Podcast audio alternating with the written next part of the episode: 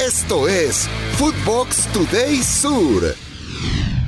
¿Qué tal Footboxers? Hoy martes 7 de marzo te contamos las noticias que tenés que saber.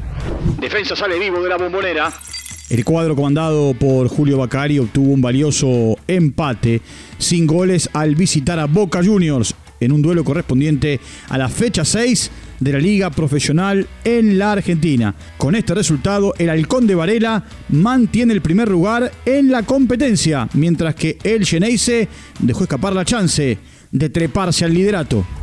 Messi mantiene la ilusión de la Champions.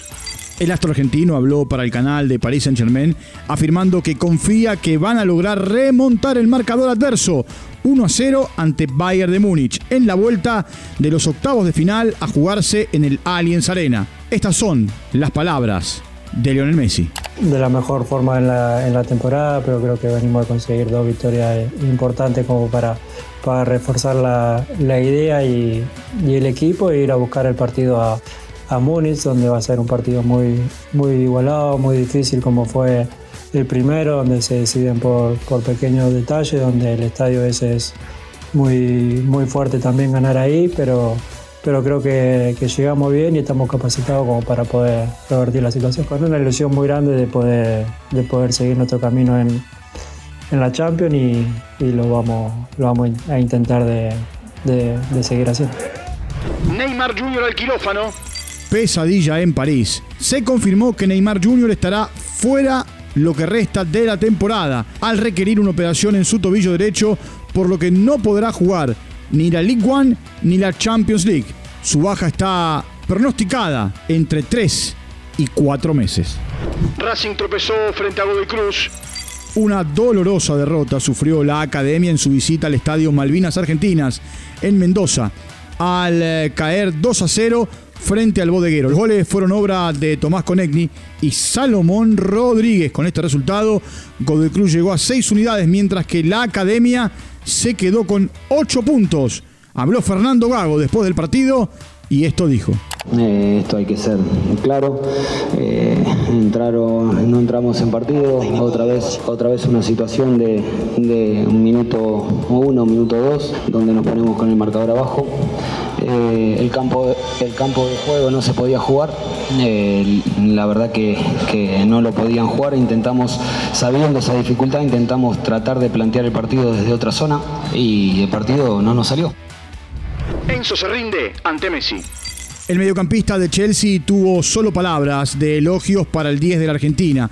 Esto tras una entrevista que sostuvo con eh, TIC Sports.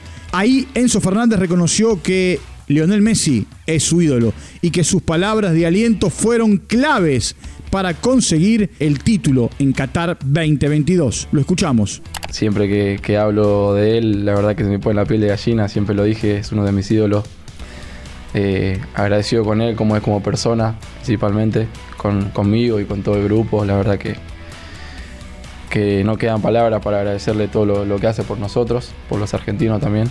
Así que nada, eh, nos sorprendió una vez más y, bueno, ya lo dije que era el mejor de todos. Kudelka consideró que sí fue gol frente a River. El entrenador de Lanús habló en ESPN Fútbol 90, donde dio su punto de vista sobre el gol que le anularon en el partido del sábado frente a River.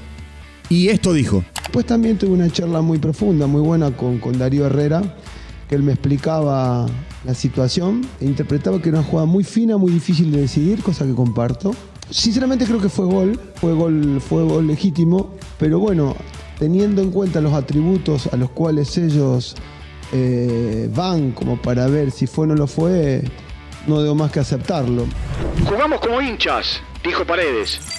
El mediocampista de la Juventus respaldó las palabras de Rodrigo de Paul en una entrevista con Teis Sports al sentir su orgullo por defender la camiseta de la selección argentina en la Copa Mundial de Qatar 2022. Escuchemos. Porque para mí la gente vio un grupo de hinchas que jugaba al fútbol con la camiseta de la selección argentina.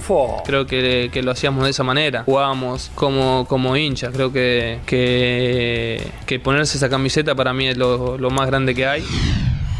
Esto fue Footbox Today Sur.